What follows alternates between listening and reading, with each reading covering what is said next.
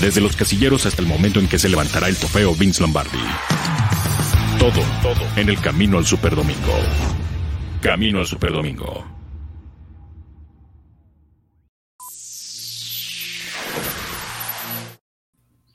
Hola, ¿qué tal? Muy buenas tardes. Bienvenidos a Camino a Superdomingo, edición de jueves jueves de noticias de los Steelers, hablando de Big Ben, Ben Roethlisberger, que ha hecho un sacrificio por el equipo uno más eh, para mantenerse y renovar su contrato, eh, ayudar un poco a ajustar el tope salarial de cara a la temporada 2021 que arranca oficialmente el próximo 17 de marzo con lo que será el arranque también de la agencia libre pero para ese momento todos los equipos tendrán que estar ya por debajo del tope salarial. Está estimado en un piso de 180 millones de dólares. Hay equipos que están con situaciones muy complicadas y bueno, están haciendo ajustes y están a marchas forzadas trabajando todas las gerencias generales de los equipos para llegar a ese punto. Pero vamos a abordar este programa con eh, invitados especialistas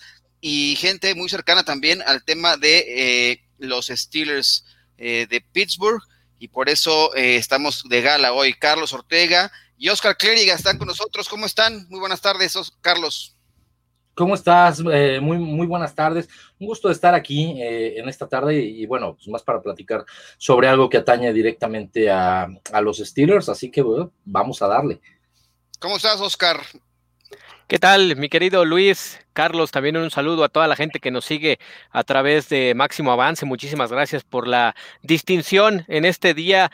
Para muchos, importante, ¿no? Para otros, quizás la, tortura continuará. Ya estaremos desgranando qué es lo que pasa con los Steelers y el caso del Big Ben.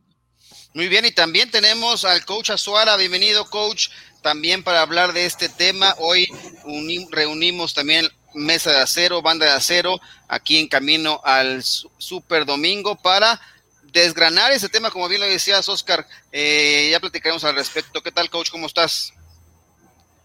Hola, ¿qué tal, Luis? Eh, Carlos, un abrazo. Eh, Oscar, qué milagro. Abrazo. Te mando un abrazo muy fuerte, querido Oscar. Este, pues sí, sí, vamos a platicar un poquito sobre, sobre el sacrificio que hizo Big Ben. Este, y, y, bueno, eh, todavía no enojado, pues eh, ahorita ya platicamos.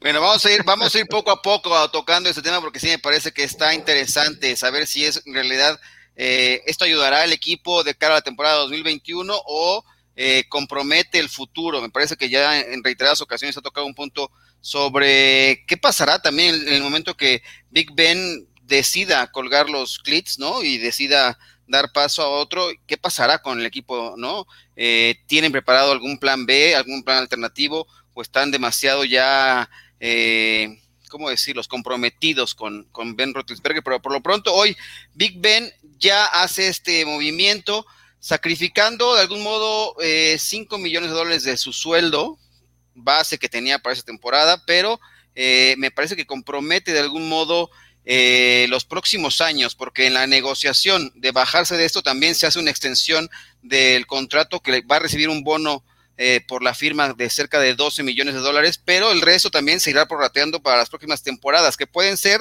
eh, anulables, así se menciona en, la terminología de los contratos ahora de la NFL. ¿qué, de primera instancia, ¿qué, qué opinión les causa?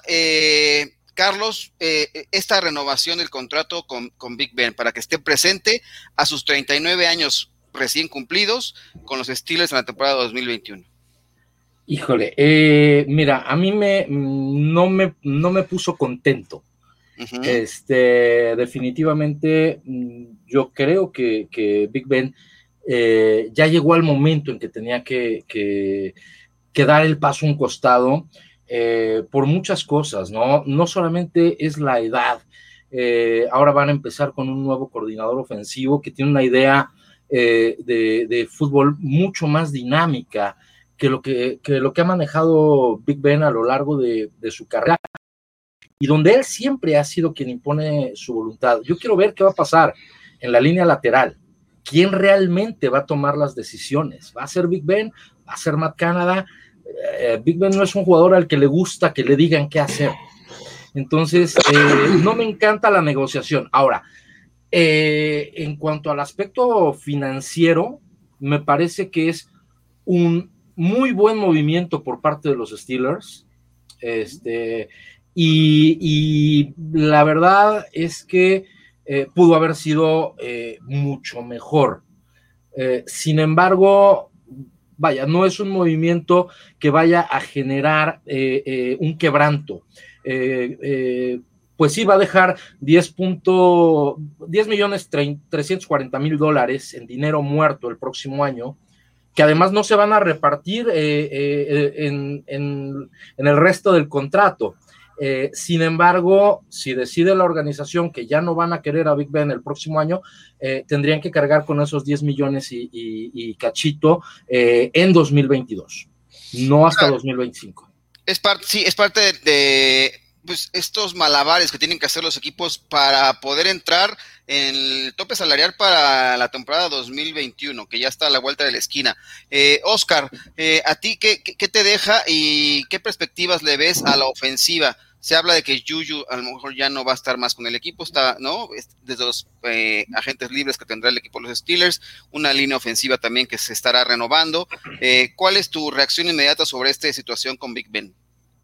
En ambos sentidos me parece que es positivo, ¿no? Tanto lo económico, como ya lo explicaba Carlos, es algo que le va a ayudar evidentemente a la franquicia y que las dos partes estuvieron siempre en ese goodwill, como le mencionan ellos, ¿no? En esa buena voluntad de negociar, de hacer una reestructura y llegar a la mejor eh, realidad para ambas partes. Es cierto que hay que diferir, pero bueno, de estar pagando ese dinero muerto en este 2021 y no tener a Ben Roethlisberger era un escenario pues más negro que el negro que utilizan en el uniforme los Steelers, ¿no? La continuidad de Big Ben con la salvedad de lo que pase en los próximos días con estos agentes libres y la forma como quedará el equipo, al final me parece que es un reto importante para ambas partes, ¿no? A lo largo de la temporada eh, platicábamos mucho en torno a quién era el que tomaba las decisiones a la ofensiva y la gran mayoría coincidíamos que era Matt Canada y hoy será el coordinador de, Big Ben. Es un cambio, sí, a los 39 años también,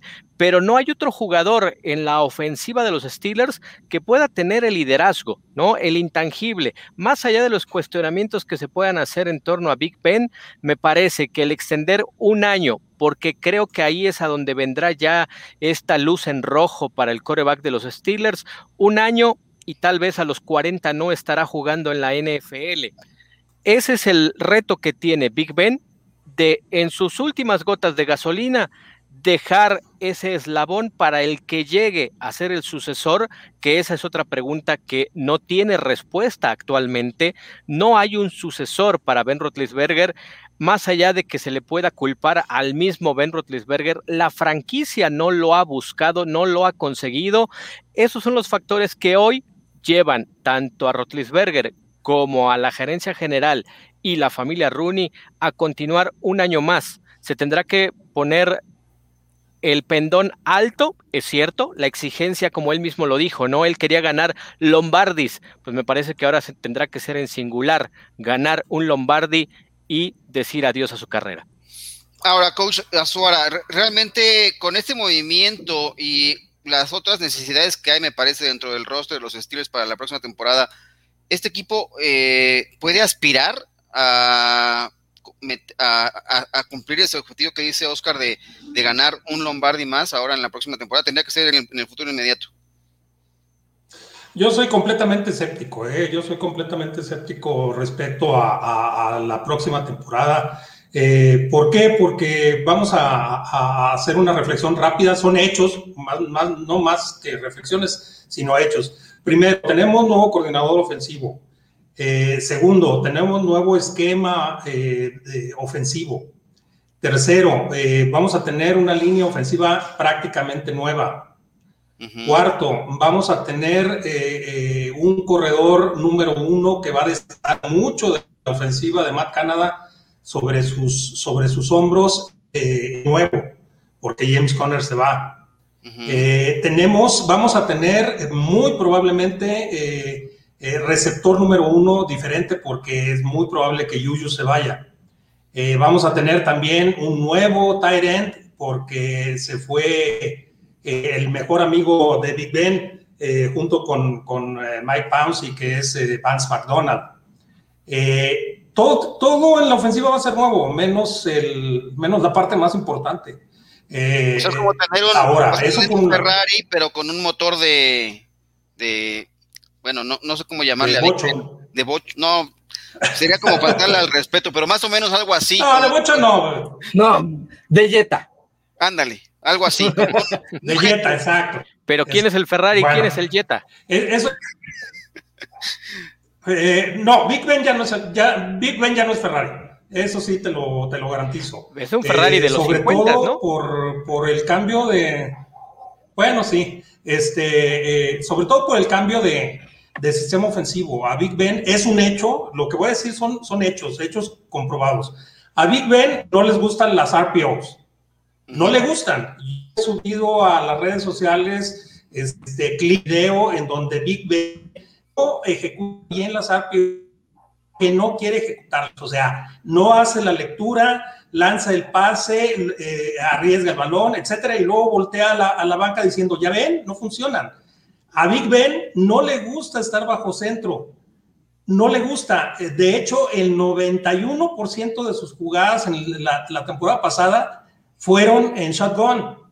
Eh, y para que funcione el play action, que es una parte importantísima del esquema ofensivo de Bad Canada, se necesita estar bajo centro. Eh, a Big Ben no le gusta recibir órdenes desde la banca, él es el que toma las decisiones en el campo. Él es el que cambia las jugadas, él es el que dice y dicta las rutas, etcétera. Eh, la parte más importante y primordial de la ofensiva de Matt Canada son los motions y los shifts antes del snap. Y a Big Ben, eh, los analistas, yo no estoy diciendo, los analistas dicen en Estados Unidos que él impidió que se siguieran jugando después de la semana 4 de esta temporada. Y si revisamos los primeros tres juegos eh, de la temporada y a partir de la cuarta semana vamos a ver la reducción absoluta de los motions que había antes de sacar la jugada y esa es la, firma de la casa de Matt Canada. Eh, luego, súmale, vele, váyale sumando. Big Ben no le gusta entrenar, nunca le ha gustado y nunca le va a gustar. Entrena dos días a la semana. Es el jugador que menos en todo el equipo. A Big Ben no le gusta hacer pretemporada. No le gusta hacer pretemporada, no le gusta prepararse. Entonces, eh, eh, el, problema, como bien lo dijo Oscar, es que la gerencia no no buscó a tiempo un sustituto para Big Ben, un sustituto confiable para Big Ben. Y estamos empeñados eh, el futuro del equipo en un coreback completamente veterano, que sí va a ser un salón de la fama seguramente en el primer año de elegibilidad, porque lo es, pero que en este momento ya no es la respuesta ofensiva del equipo. Yo creo, como lo hemos discutido en corto, eh, los amigos de ese de acero en el chat que tenemos en Telegram, eh, creo que eh, va a retrasar un año la evolución ofensiva del equipo este, este contrato de Big Ben. Bueno, ya seguiremos aquí con ese análisis que me parece bastante interesante. Vamos a darle un paso a la pregunta del día, porque justamente habla de este tema de Ben Roethlisberger y qué implicaciones podría tener, a qué aspiraciones llegan. Pero bueno, aquí vamos a presentar la encuesta del día aquí en Máximo Avance. La encuesta del día. Camino al Superdomingo. Y bueno, la opción para hoy de la pregunta del día es justamente hablando de este tema de Big Ben. ¿A qué crees que aspiren los Steelers en 2021 con Ben Roethlisberger en los controles de la ofensiva, ahora que acaba de renovar este contrato? La opción A dice llegar al Super Bowl 56. Eh, la opción B, jugar la final de la conferencia americana, ganar la división norte de la conferencia americana o aspirar a un pick eh, del top 10 para 2022. ¿Qué opina la gente? Los invitamos. La pregunta está colgada en la comunidad aquí de nuestro canal de YouTube, también en nuestras cuentas de eh, las redes sociales de Máximo Avance. ¿Ustedes qué, eh, eh, qué opción te gusta más, Carlos, de, estas cuatro que les presentamos a la gente? Si hay otra, por supuesto que se puede mencionar ahí en los comentarios. Sí, yo, yo me iría con la opción E. Yo creo que es, va a ser un equipo que va a estar eh, cerca de los playoffs, que puede eh, clasificar incluso a los playoffs, ahora que hay tres plazas para, para Wildcard. sin embargo, no los veo más allá. Ok, no trascendería demasiado. Oscar, ¿cuál sería tu, tu opinión de la encuesta?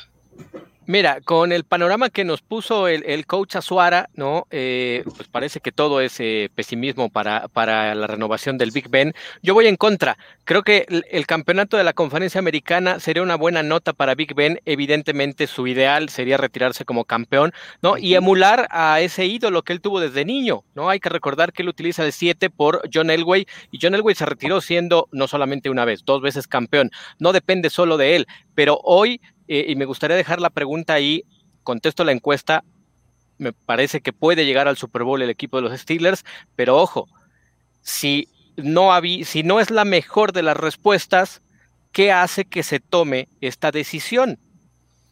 Claro, a mí también me dejaría también esa pregunta, o sea, ¿qué, está pensando Kevin Colbert para decir, bueno, que se quede Big Ben?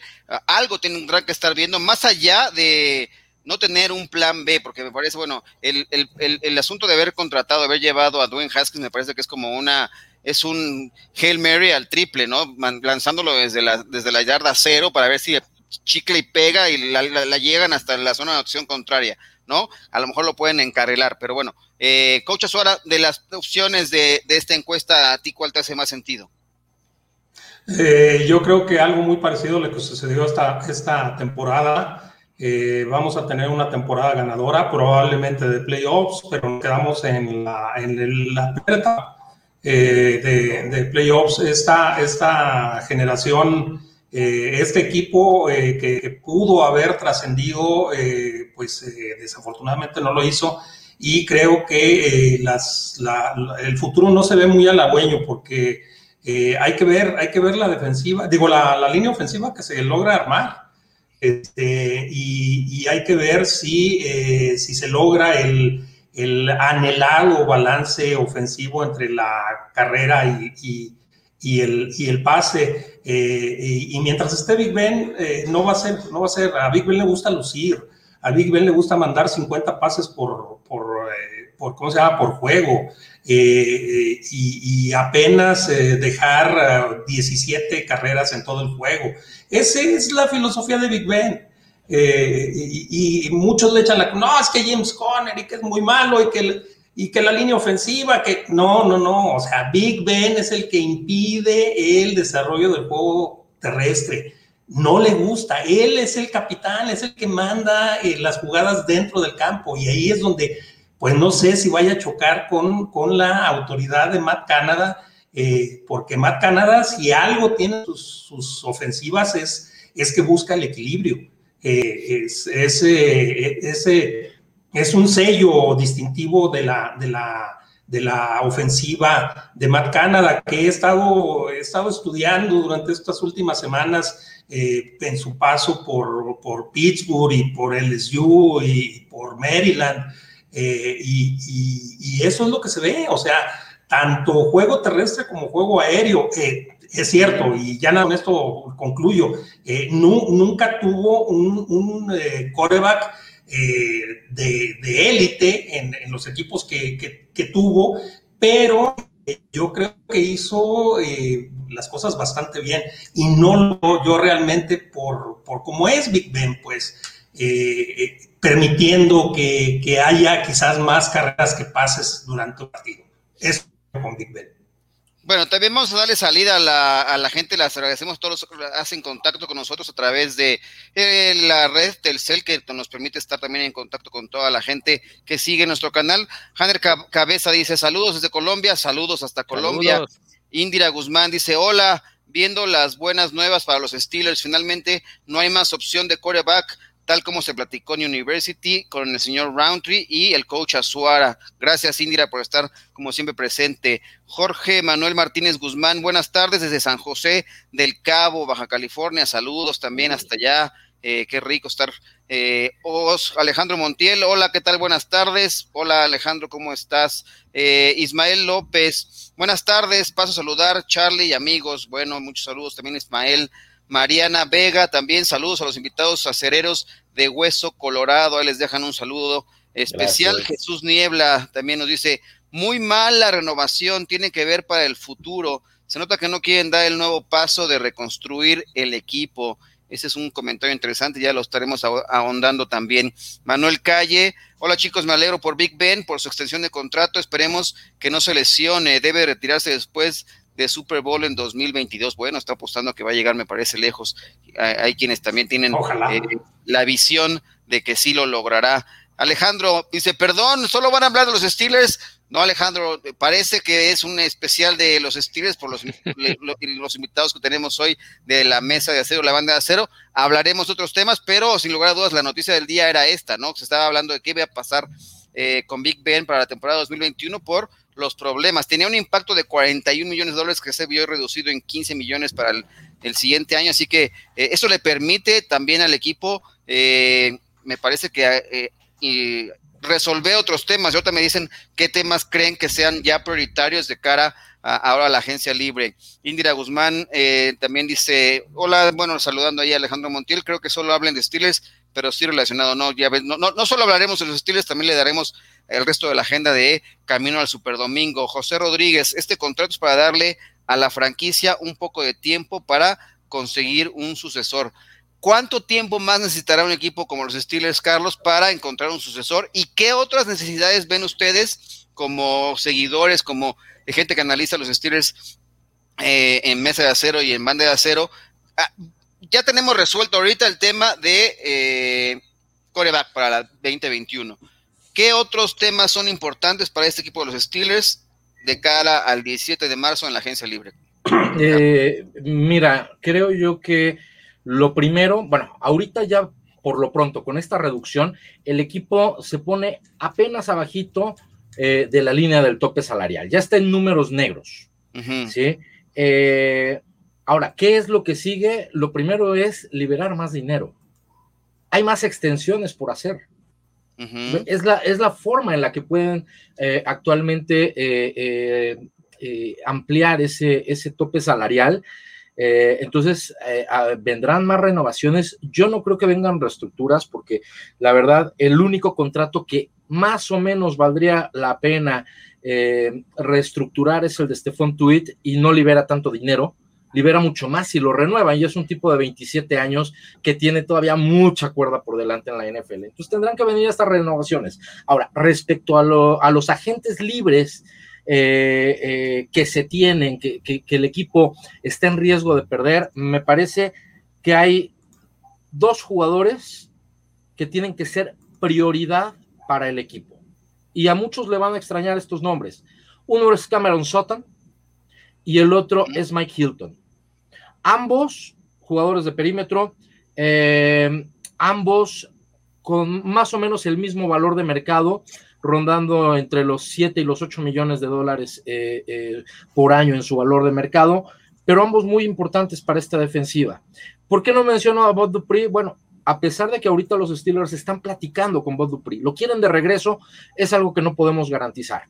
Y finalmente se tiene ahí ya a Alex Highsmith, que enseñó muy buenas cosas. Le falta todavía, como le faltaba a Dupree antes. ¿sí?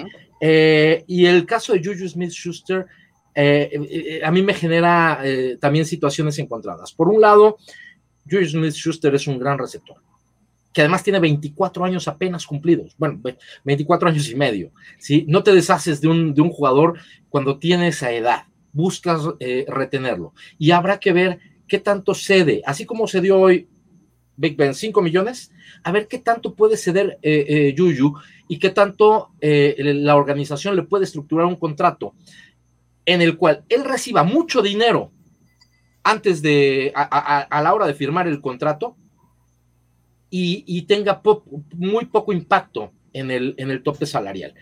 Obviamente vendrán algunos otros agentes libres. Robert Spillane me parece importante y además a él lo pueden tener a costo de salario mínimo. Este, eh, eh, también tendrán, el otro día decía Mike, Mike Tomlin que cuenta con Zach Banner Bueno, tendrán que buscar a Zach Banner, al cual creo que también lo pueden tener un año a costo de salario mínimo. ¿Por qué? Porque viene de una lesión, por, muchas cosas. Este, hay otros jugadores, repito, más de profundidad que los pueden eh, recuperar este, a muy bajo costo. Pero primero hay que liberar ese dinero. Y ya que se tenga esto, entonces explorar la, agencia libre. Yo no espero grandes nombres en la agencia libre porque el espacio va a ser muy, muy reducido. Correcto. Yo después de, Oscar, después de ver a Yuyu y su video de ayer del el reto con este boxeador, estarse sometiendo a los golpes, yo dudo mucho de que quiera sacrificar algo por ahí. Eh, creo que está más loco de lo que yo me imaginaba el maestro Yuyu eh, jugando con leones, eh, dejándose impactar ahí por un boxeador en la zona, en las zonas blandas. Eh, ¿Tú qué, necesidades más ves más allá de, lo que ya comentó también Carlos, este Oscar? Sí, mira, coincido con, Carlos en el tema de esa profundidad, ¿no? Y, la agencia libre. Creo que esos dos tanques de oxígeno que va a buscar el equipo de Pittsburgh es Juju Smith-Schuster y Bob Dupree si estos dos no reestructuran su contrato, me inclino porque estarán saliendo del equipo y eso te abrirá también esa pequeña pues eh, ventana que necesitas para respirar en cuanto a los montos económicos se refiere. Lo de Yuyu lo venimos diciendo, no ha sido un último año eh, pues a niveles como cuando lo de Antonio Brown, no era hablar mucho más de Yuyu, de lo que hace fuera del terreno de juego, de lo que hace dentro. Tuvo jugadas puntuales, es cierto, tiene un gran talento el número 19, sí, nadie lo puede cuestionar, pero esta realidad que de pronto se pierde eh, Carlos, coach y, mi querido abuelo, es, es ya cada vez más repetitiva, ¿no? Y sobre todo en los jóvenes. Y otro factor, ¿cuántos receptores abiertos han pasado en los últimos 15, 16 años de los Steelers. Y curiosamente, cuando viene este periodo de extender el contrato de novato a tenerlo más tiempo, la gran mayoría ahí es donde se han ido. Correcto. Bueno, y además habrá que ver qué, Big Ben veremos en la, en la, próxima temporada, si el que arrancó las primeras 11 semanas con números destacados o el que cerró la, la campaña después de este de, pues, bache que se enfrentó el equipo de los Steelers que terminó con esa eliminación contra eh, los Browns en, los playoffs. Así que eh, pendiente. Coach Azuara, ¿qué necesidad en, la defensiva? ¿Qué te gusta? ¿Qué hay? ¿Qué hay alguna carencia más allá de lo que ya mencionaban también de, los, de los backs defensivos? No, definitivamente eh, todos los analistas coinciden en que hay que buscar en el draft talento defensivo en el corner.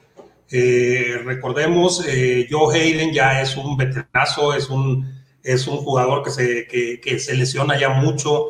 Eh, y se habla que podría ser sacrificado, ¿lo ves así? Inclusive sí, sí, por supuesto. Sí, sí, sí. Este, insisto, muchos analistas en los mock drafts hablan sobre inclusive una primera selección de primera ronda, pues, que, sea un back defensivo, un, un corner. Así, así de, importante es, eh, es, esa posición a cubrir.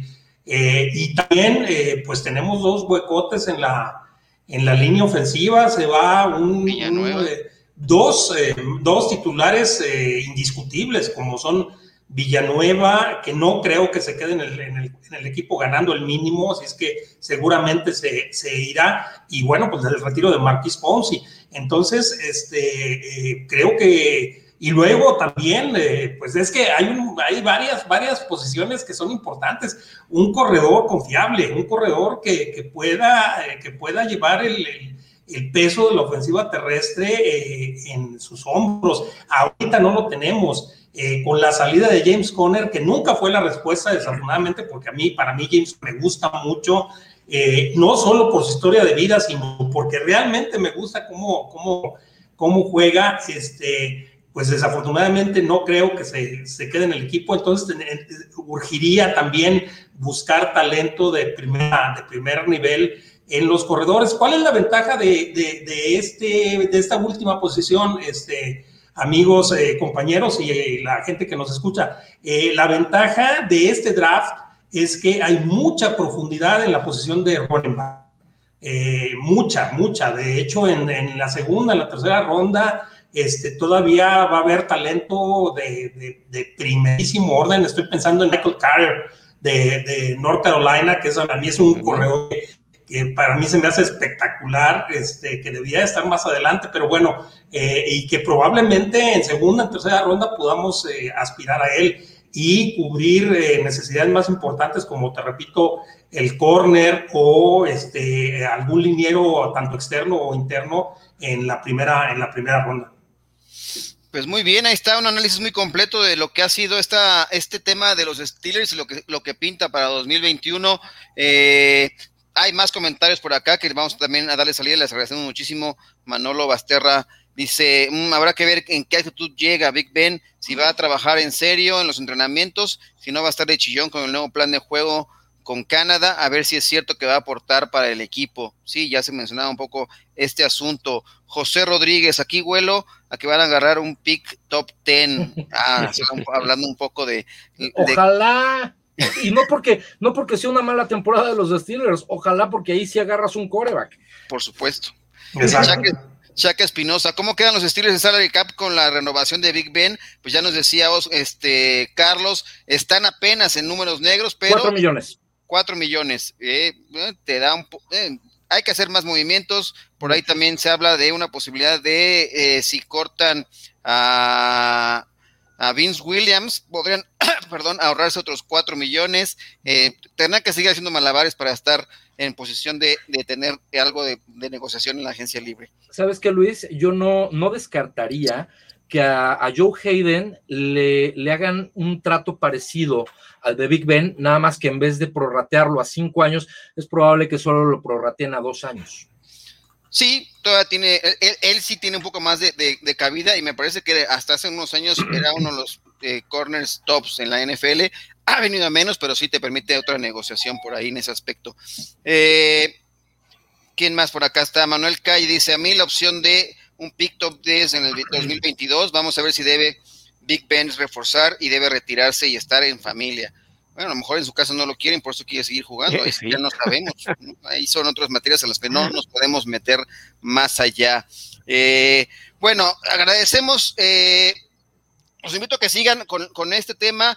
Eh, es interesante qué va a pasar. Viene la agencia libre, ya estamos prácticamente a la vuelta de la esquina de lo que va a ser el año nuevo para la gente que nos apasiona ese de la NFL. Con el 17 de marzo tienen hasta también los equipos al 9 de marzo para designar eh, la etiqueta de jugador franquicia, transición, qué van a hacer todos estos movimientos, pero hay, hay muchísimos temas que, de los cuales estaremos eh, hablando a lo largo de aquí de lo que nos resta en el camino del Super Domingo, y, eh, pero bueno, yo vamos a darle paso a un tema ahora en este análisis que hemos tenido aquí en Camino al Super Domingo con los equipos. Ahora nos presenta Telcel, la mejor red, eh, el tema de eh, los vikingos de Minnesota, un equipo que la temporada pasada con marca de siete ganados y nueve perdidos, una ofensiva total, eh, la número cuatro, una buena ofensiva en yardas, ¿no? 393.3 yardas por juego, y en puntos la número 11, ¿no? Promediando 26.9 puntos por partido.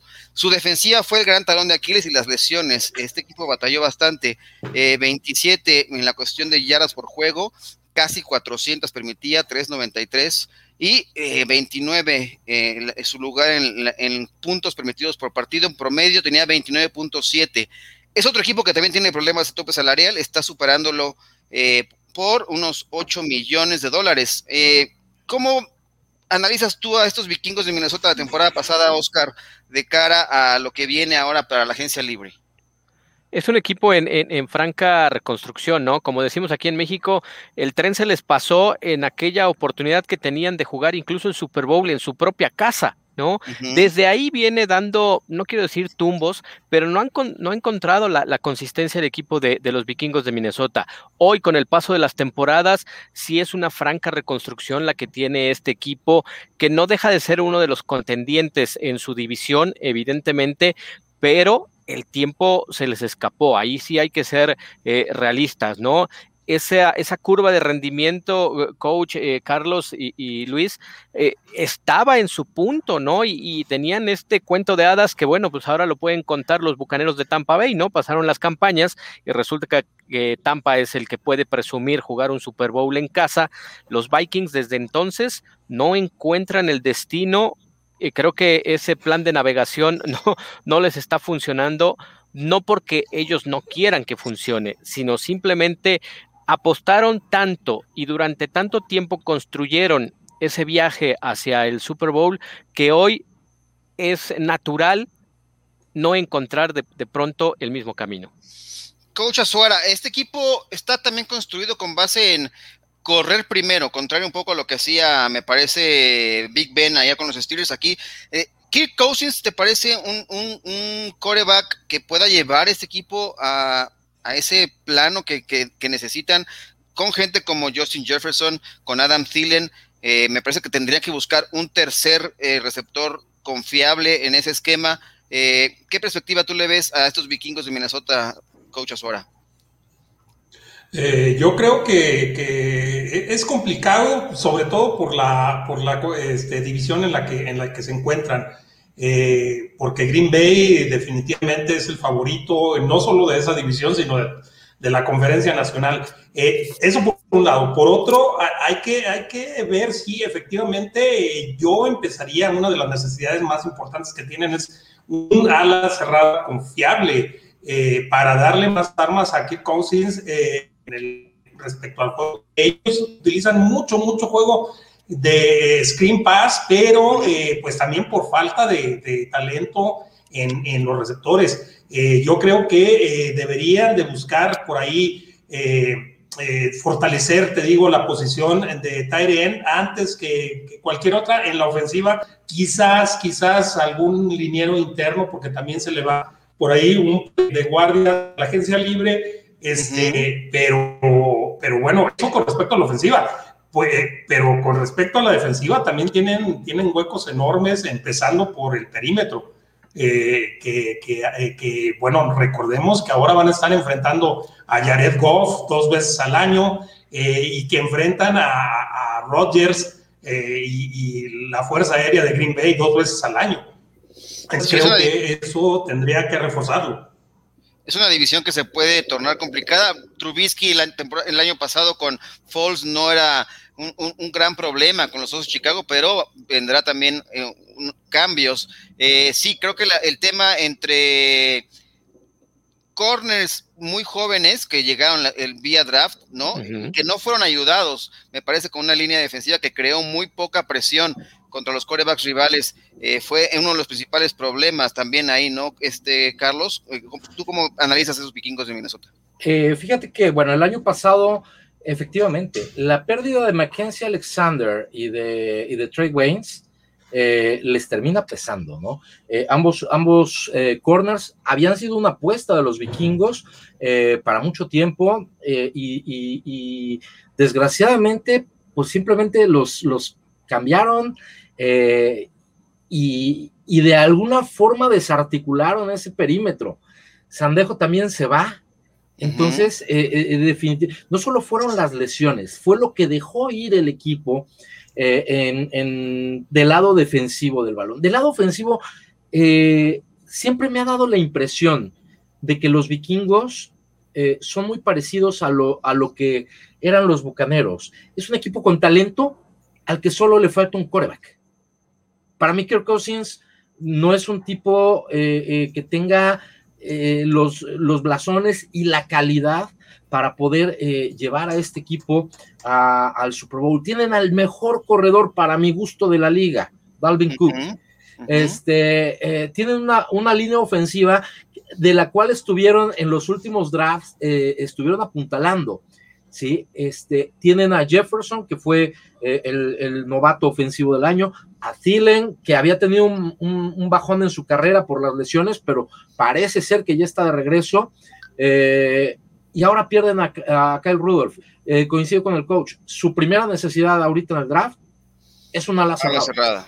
Sí, definitivamente. Y, y, ya sobre eso, empezar a reconstruir la defensiva. Es un equipo al que le falta defensiva para realmente poder aspirar a algo. Sí, miren, los potenciales agentes libres que pueden tener, bueno, está Anthony Harris, que es un safety ya veterano, eh, el guardia Dakota Dossier, eh, linebacker eh, Eric Wilson y Jalel Johnson. Y dentro de algunos cortes potenciales que les podrían ayudar a ahorrar dinero y mejorar ese, ese tema eh, del tope salarial, Shamar Stephen, un, defensivo, y también un tackle, el Riley Reef. Con eso ahorrarían en, eh, con el primero unos 3.8 millones de dólares en 2021 y con eh, Reef 11.8 millones de dólares. Muy, pues les darían oportunidad de también tener margen de maniobra para la agencia libre. Pero bueno, así terminamos este análisis de lo que es el equipo de los vikingos de Minnesota, gracias a la tecnología Telcel y la red que nos acompaña en este seguimiento que estamos haciendo de los equipos de la NFL eh, para la temporada 2021, que ya está a la vuelta de la esquina. Otro tema que tenemos aquí eh, importante, eh, on the review, ahorita los presentamos, pero después de esta cortinilla que les presentamos.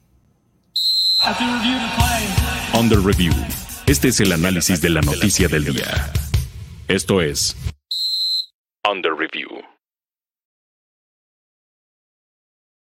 Hoy se da a conocer que los Seattle Seahawks están tomando llamadas por un tema de una posible negociación con Russell Wilson, otro coreback que está inconforme en su equipo actual, eh, de Sean Watson es uno de ellos, empezó con esa novela, Houston tenemos un problema. ¿Qué pasará con los Seahawks? ¿Realmente alguno de ustedes cree que es negociable eh, Russell Wilson eh, que logre salir, que Pete Carroll ya no lo quiera, que no hay un plan para proteger? Está muy inconforme Russell Wilson con cómo lo han protegido en los años recientes, es de los corebacks más golpeados en los años recientes de la NFL.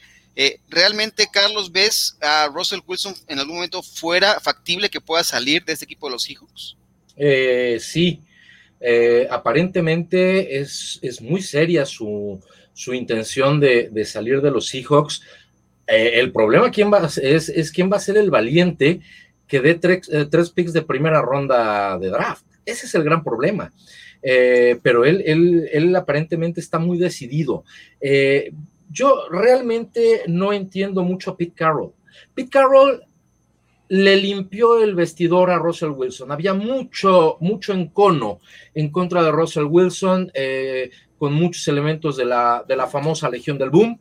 Este, se deshicieron prácticamente de todos, se acabó la Legión del Boom, eh, apostaron por Russell Wilson, pero no apostaron por su línea no apostaron por la protección eh, que le tenían que dar eh, y, aparentemente eso es lo que lo, que lo tiene molesto, ¿no? Entonces, te, repito, sí, sí es factible ver a Russell Wilson en otro equipo, el problema es quién va a ser el valiente. Eh, en un momento dado se me ocurre que tal vez la única opción viable podría ser que lo cambiaran este, por Deshaun Watson eso podría ser una solución. Los dos inconformes hagan un switch entre ellos ahí a ver qué ocurre. Eh, no sería mucha locura pensar por ahí. Oscar, él tiene una cláusula de eh, no, no trade, ¿no? Así como el caso de John Watson. Y él mencionó cuatro equipos a los que estaría dispuesto a irse: los Cowboys, eh, Las Vegas, Chicago y se me escapa el otro. Pero bueno, ¿tú lo ves negociable o ¿Crees que puede ser Chicago una opción para, para Russell Wilson? Eh, coincido con Carlos, me parece que el futuro de Russell Wilson está más próximo fuera de Seattle bajo este gran cuestionamiento, ¿no? ¿Quién se va a aventar ese trompo a uña de pagarle lo que le tienes que pagar a Russell Wilson en épocas donde no muchos equipos tienen? ¿De qué otra forma lo puedes enamorar? Ya decían ustedes el caso de Deshaun Watson. En Dallas también están pensando en Russell Wilson. ¿eh? Si se sigue complicando el tema de Dak Prescott y que estamos hablando de que es una franja de dinero muy similar en este primer año para Russell Wilson, los Cowboys por ahí pudieran ser estos que tienen esa cuota de locura en su dueño, ¿no? Porque como dice Carlos, ¿quién va a ser el valiente? Pues bueno, no sé si sea valiente o sea una decisión de locura que pueda eh, tener el equipo de los Dallas Cowboys. Pero todos estos enroques eh, se dan en una etapa, y lo voy a decir a, título personal, esto es un efecto de tercer grado del fenómeno Patrick Mahomes. hoy todos los eh, corebacks, sobre todo, ¿no? Las grandes estrellas de los equipos, están buscando cómo hacerse de más dinero, de hacerse de más plata. Por supuesto, también el fenómeno que ahí no es eh, eh, meramente económico, ahí fue un tema, pues, como, como sucede en la NBA, ¿no? Este, me traigo mis cuates y ahora estábamos en Miami, ahora estamos en los Lakers y ahora estamos en el que tú me digas. Aquí Tom Brady y su pandilla, ¿no? Lo hicieron con los Bucaneros de Tampa Bay. Esos dos fenómenos son los que están agitando de tal forma la, baraja en la NFL que vemos a tipos como Russell Wilson, Doug Prescott y el caso de Deshaun Watson metidos en ese ajedrez. Y ojo, porque Las Vegas, hablando de locura, pues también su dueño se ha dado históricamente, tanto el papá, que en paz descanse, como, como el hijo, cada movimiento que, que, sorprende. Así que, pues el señor Carr tampoco puede estar muy contento ahorita en Las Vegas porque este temblor a distancia también le puede tocar. Sí, aunque ayer Mike Mayo, que el gerente general hablaba maravillas, ¿no? En esta conferencia que tuvo vía Zoom, eh, que es un coreback eh, fuera de serie, que él no lo quisiera cambiar, lo quiere tener ahí. Eh, la baraja interesante y no yo, no, yo no veo muchas opciones. Y Coach Azuara, un impacto de 39 millones de dead money dejando que dejaría Russell Wilson si sale, ¿lo puede absorber un equipo como Seattle? ¿Alguna capacidad de estas? ¿Se puede dar ese lujo? Este, eh, no creo que se pueda. Mira, yo pensé, a título personal, eh, Yo, yo siento que están, que están jugando a las vencidas ahí adentro de la organización. No veo a Russell Wilson fuera de, Seattle. Eh, Russell Wilson expresó su malestar porque, pues hablando, hablando en, en mexicano puro, pues nadie lo pela dentro de la organización, dentro de la gerencia. Él ha hecho, él ha hecho este, algunas sugerencias de lo que quiere, de lo que él piensa que es lo mejor para, para la ofensiva y nadie lo pela y eso le molesta. Eh, porque bueno, pues los golpes son los, los recibe él, ¿verdad? Eh, eh, entonces, yo pienso que es, que es una, una, una, estira y afloja. también esa declaración de los Seahawks que están atendiendo llamadas por Russell Wilson, etcétera, eh, también es una manita de puerco a, Russell Wilson, porque eh, pues eh, por ahí dice, no, ten cuidado con lo que deseas porque se te puede cumplir. Y, si lo mandan a un equipo como Chicago, en donde pueda lucir menos que, en, en donde está, pues entonces pues le va a salir el tiro por la culata. Yo pienso que es una telenovela de temporada baja, este, no creo que vaya a pasar a mayores. Eh, y bueno, pues están jugando las venciditas allá dentro de la organización. y a mediano los plazo, sí, a mediano plazo yo dejaría también el tema. Pete Carroll, se les hace un head coach que, lo digo con todo respeto, pero los años que tiene de edad, me refiero, Tampoco te hacen pensar que pueda ser el head coach que va a reconstruir a estos Seahawks y los va a volver a poner en el primer plano. Ese punto también hay que dejarlo ahí, ¿no? Eh, en, eh, en una sangría para tenerlo en cuenta cuando termine esta próxima temporada, más allá de si se queda o no Russell Wilson. Correcto, eh, hay que pensar, es el coach más veterano que hay en la, en la actualidad en la NFL, ¿no? Entonces ahí hay que pensar también hacia dónde se va a mover el equipo de, de pero también él tiene todo el control también de movimiento de personal, o sea, todo pasa por eh, Pete Carroll en, los Seattle Seahawks, así que eh, también está complicado el tema. Si es que eh, las sugerencias de Russell Wilson, que viene a ser coach ahora, pues entran a oídos sordos, ¿no? Porque le entran por acá a, Carroll y le salen por el otro lado y está bien, hijo, lo que tú me digas, ¿no? Pero es también el problema que ocurrió también en Houston, ¿no? El dueño va y le dice a Deshaun Watson, bueno, ¿a quién te gustaría que entrevistáramos? Le da una lista de nombres y en ninguno de ellos parece que es una lista como de los que va, voy a vetar porque ni siquiera los tomó en consideración para las entrevistas, ¿no? Entonces me parece que hay un doble discurso en ambos lados. Bueno, te abro las puertas de mi oficina, ven, dame tus sugerencias, pero pues no tomo ninguna de tus, de tus temas que me, estás poniendo para poderlo resolver, ¿no? Que tú eres el que recibe los golpes, pero bueno, yo soy el que planeo las cosas y así, y aquí se hacen las cosas como yo digo, ¿no? Bueno, es un poco así el tema, lo que va ocurriendo en la NFL. Pero ustedes saben qué pasó un día como hoy en la historia de la NFL. Vamos a ver este material que tenemos eh, gracias a los amigos de Panini. En el 2017, ¿no? Eh, en un 4 de marzo, trabajaba esta generación de Mitchell Trubisky, segundo pick global, Patrick Mahomes, de Sean Watson, participaron en los drills del Scouting Combine, que este año no tendremos esa, esa oportunidad. Sus tiempos en las 40 yardas fueron, Watson los corrió en 4.66, Trubisky 4.67 segundos y Mahomes, curiosamente, bueno, fue el más lento de ellos, 4.80. Las yardas que han producido estos quarterbacks de esta generación, eh, el que tiene más yardas eh, justamente se trata nada más y nada menos que eh, Mahomes, ¿no? El más lento, tiene una producción de 14.539 yardas en su andar por la NFL.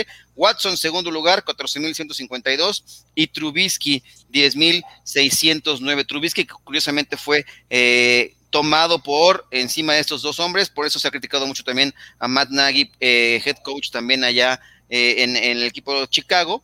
Pero bueno, y también hay cumpleaños, gracias a los amigos de Telcel. Eh, ¿Quiénes cumplen años el día de hoy en la NFL? Eh, Robert Smith, un corredor eh, de los vikingos de Minnesota, llega a 49 años. Michael Gallup, receptor actual de los Cowboys, 25 años.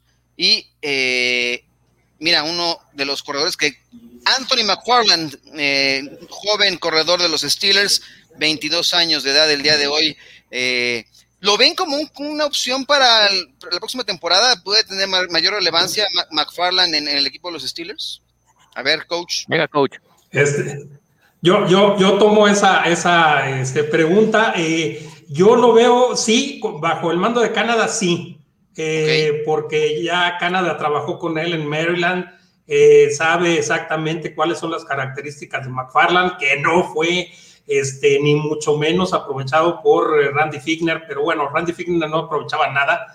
Este, ¿cómo, ¿Cómo vas a poner un corredor de las características de McFarland, eh, que es un corredor que corre por fuera de, los tackles, eh, que aprovecha los bloqueos de influencia, que aprovecha las counters, a, ponerlo a atacar el hueco, los huecos A y el hueco B? Es, era, era absurdo, era, era risible, pues. Yo pienso que bajo el mando de Canadá, eh, creo que eh, diseñándole buenas jugadas por fuera, por el off tackles, sí puede lucir McFarland, por supuesto. Carlos, ¿qué opinas de McFarland? Estoy, mira, me gusta. Eh, debo decir, cuando lo tomaron los Steelers dije, no, empecé a ver video, empecé a ver video y no los highlights, o sea, video de verdad. Dije, ah, me gusta, me gusta, me gusta. Eh, eh, y, me, coincido con el coach. Randy Fickner, su sistema, este, junto con Van Roethlisberger, no supieron aprovecharlo. Es un muchacho muy rápido. Es un muchacho que tiene la virtud de que cuando está en campo abierto, solamente tiene aceleración. O sea, solamente tiene cambios de velocidad para arriba. no es un tipo, por ejemplo, como, como lo era Livion Bell que cuando estaba en campo abierto de repente bailoteaba demasiado para tratar de hacer un corte, este, en lugar de acelerar y con el tonelaje que tenía, buscar el impacto. Eh, este muchacho no, él, no es para impactar, pero busca la aceleración ante, ante cualquier situación. Muy bien. Oscar, ¿qué, piensas de McFarland como corredor? Sí, coincido tanto con el coach como con Carlos, ¿no? Tiene, tiene la fortaleza, tiene la velocidad, tiene este instinto, ¿no? De, de, un corredor de sus características. El único intangible, como siempre, y lo, sabemos eh, todos, ¿no? Es al momento de que le des la responsabilidad, si tiene esa capacidad. Esa es mi única duda que tengo con McFarland. Que al momento que te digan, eres el uno, sí tenga ese centavo para el peso, ¿no? Venga de ahí. Bueno, vamos a dar cabida a otro Under Review. Me gustaría conocer la opinión del panel que tenemos hoy sobre un tema interesante, pero para esto, ahí viene la cortinilla. Under Review. Este es el análisis de la noticia del día. Esto es Under Review.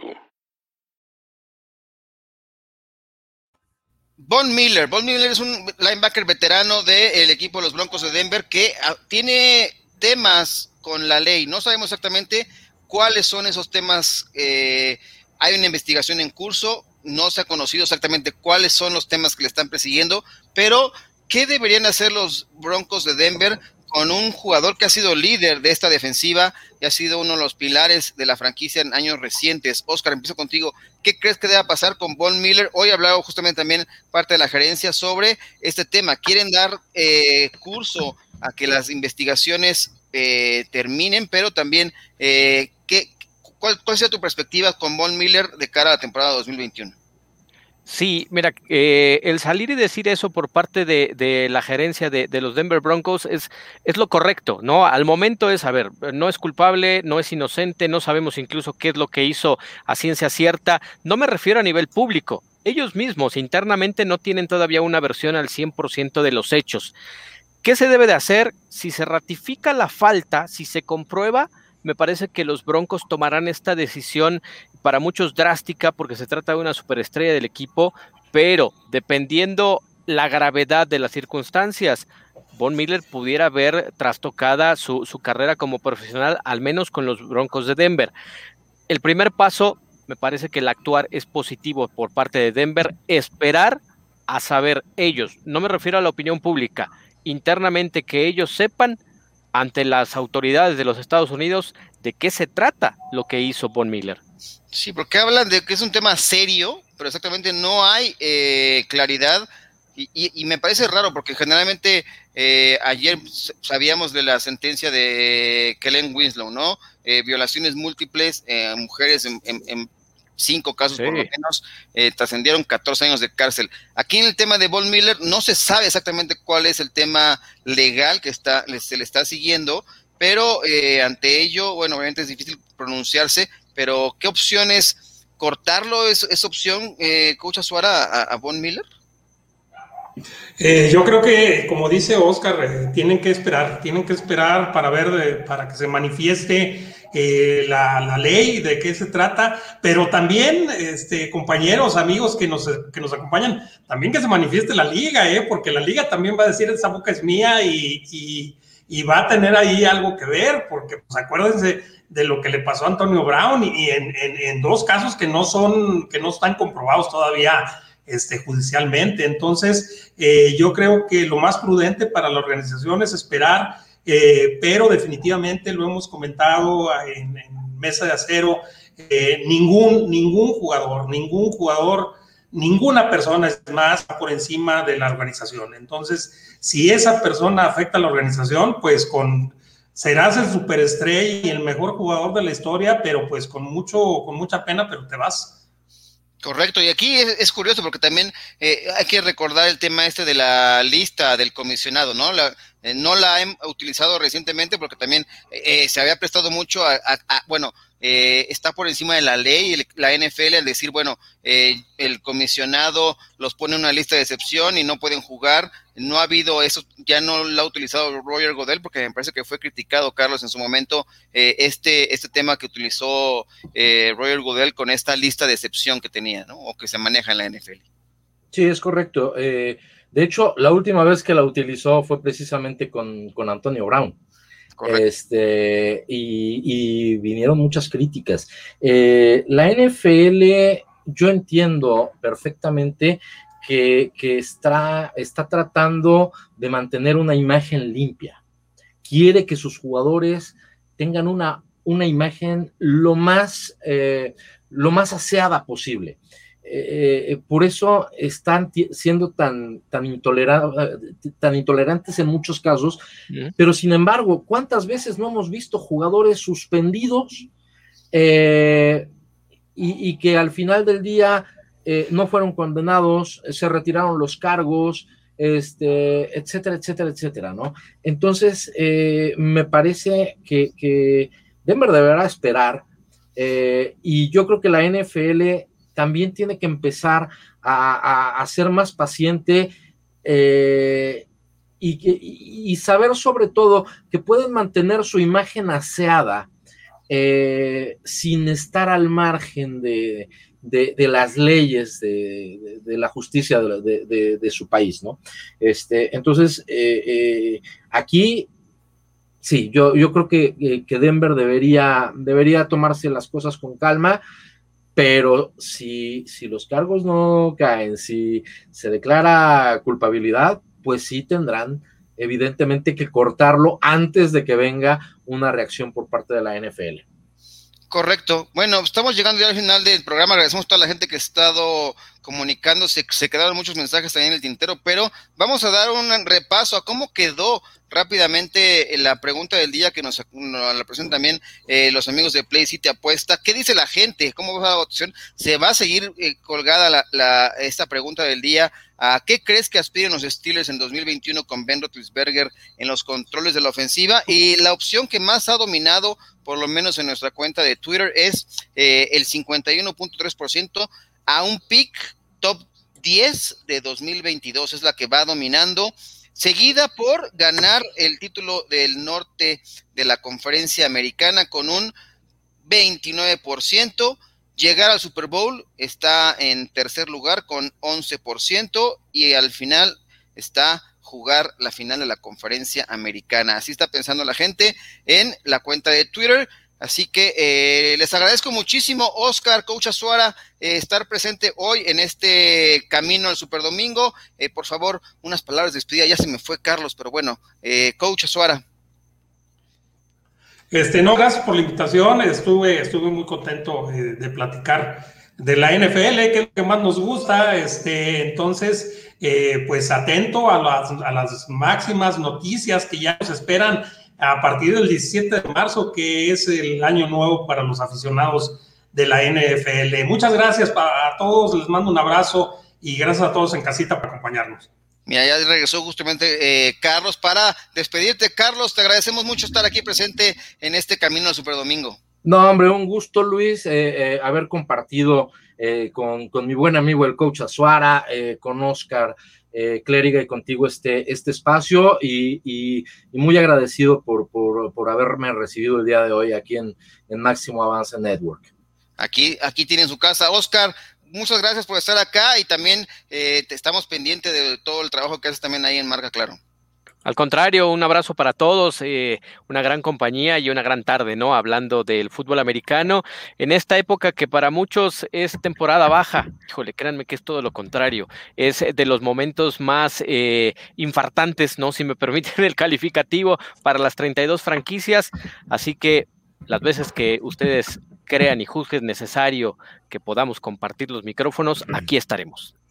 Pues muchas gracias y también a Grecia Barrios en la producción, Jessica Villegas también, quienes hacen posible eh, que estemos aquí nosotros hablando de lo que más nos apasiona, que es la NFL. Yo los invito a que sigan los contenidos que se están generando en Máximo Avance, porque además de que los pueden seguir aquí en nuestro canal de YouTube, donde se pueden suscribir y activar las alertas. También pueden seguir los contenidos porque eh, están en como podcast, así que todo lo, que ustedes ven aquí también lo pueden seguir a través de eh, todos los, los, servicios de podcasting. Les agradecemos muchísimo que estén con nosotros. Los invitamos también a los otros contenidos que tenemos. Ah, hay programas con el coach Sandoval de Kickoff también. Viene eh, Máximo Avance el Día con toda la información del fútbol americano eh, nacional. Eh, ayer tuvieron una gran entrevista con Brandon Niebla y sus aspiraciones de por qué dejó el equipo de auténticos Tigres para pasar o aspirar a jugar ahora el equipo de Pumas de CU.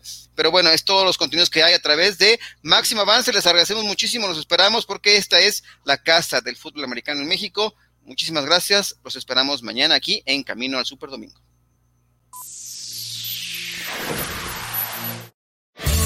Esto fue Camino al Super Domingo, el programa que te acerca al emparrillado de la NFL. Camino al Super Domingo.